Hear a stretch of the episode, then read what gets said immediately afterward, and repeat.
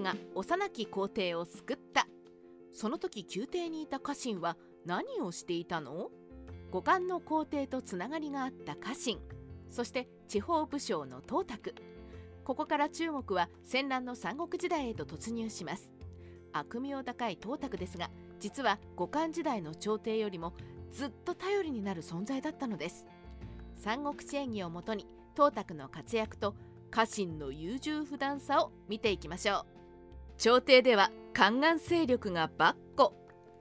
東卓が地方で勢力を拡大している頃宮廷では宦官勢力がのさばり五冠の皇帝でさえコントロールできないほどでした。そこで時の大将軍家臣や司令行為袁紹は宦官排除へと乗り出します。しかし難題が持ち上がったのです。内輪だと思っていた家太后が宦官排除に反対。理由は宦官から賄賂を受け取っていたから。宦官勢力が弱まれば今の贅沢な暮らしが一変すると考えたのでしょう。東卓軍を都のそばに困り果てた家臣は力のある武将を呼び寄せ武力で宦官勢力を排除しようと企てます。そこで白羽の矢が立ったのが甘粛省生まれの東卓だったのです。東卓は兵を率いて都へと進軍を開始。着々とクーデターの準備が整います。皇帝劉弁を救う。西暦189年8月28日。東卓は洛陽のそばまで来ると上空に煙が立ち上がっているのを目にして事の重大さに気づきます。部下に命令を下し急ぎ進軍。明け方に建陽園に到着し皇帝劉弁検定が誘拐されたと知らされます。どうやら中将寺の長城たちが北房山へと連れて行ったとのことです。早速東卓軍は北房山へ移動を開始。北房山の麓へと到着すると劉弁は恐ろしさのあまり東卓軍を見るや否や泣きわめいてしまいます東卓はやっとの思いで皇帝劉弁を迎え都へと戻るのでした。ほどなく長安に着いた東卓は右往左往する舞台を見て一言「俺は寝る間も惜しんで300里もかけてきたのに何を怖がっているんだ。俺が今更お前の頭をかち割るとでも考えているのか。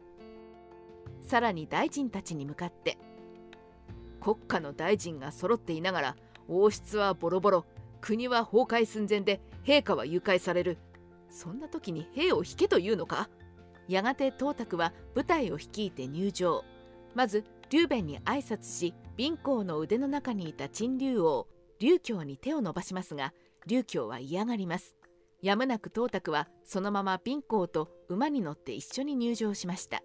そこで東卓は今回のクーデターについて2人に尋ねたところ劉弁は一言も話さなかったのに対し劉強は口を開き丁寧に語ります。東卓は知っていたのです。劉強は東太后に育てられ同じ唐の姓を持つ同族ということを。内心喜んだ東卓は劉強が皇帝になってくれたらと期待を寄せます。家臣の最後は宦官を退治しようと東卓を呼び寄せた家臣。実は袁紹と意見が対立します。捕らえた将校門を処刑するにあたって彼らに命乞いをされ二の足を踏んでしまうのです。一方の袁紹は今こそ決断の時とばかりに処刑を進めます。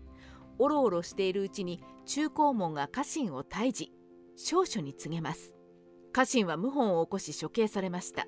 袁紹はこの機に乗じて都へと進軍を開始。宦官勢力を皆成敗し東卓が到着する前に都入りを果たします。ほどなく皇帝劉弁は退位させられ劉強が皇帝に夏皇太后は殺害されその母親の武陽君も亡き者にされます。こうして夏一族は滅亡し朝廷から外籍勢力は一掃。三国時代へと突入するのです。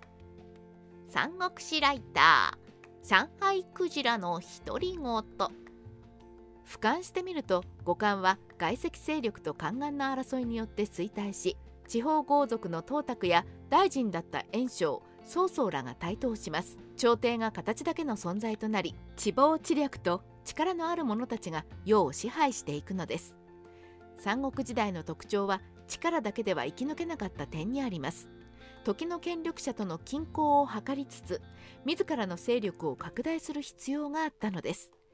結局は五冠の朝廷と宦官は潰し合い董卓が牛耳を取った形となります。しかしその董卓も死と王院の策によってそそのかされた呂布に命を取られてしまうのです。時に西暦192年5月22日のことでした。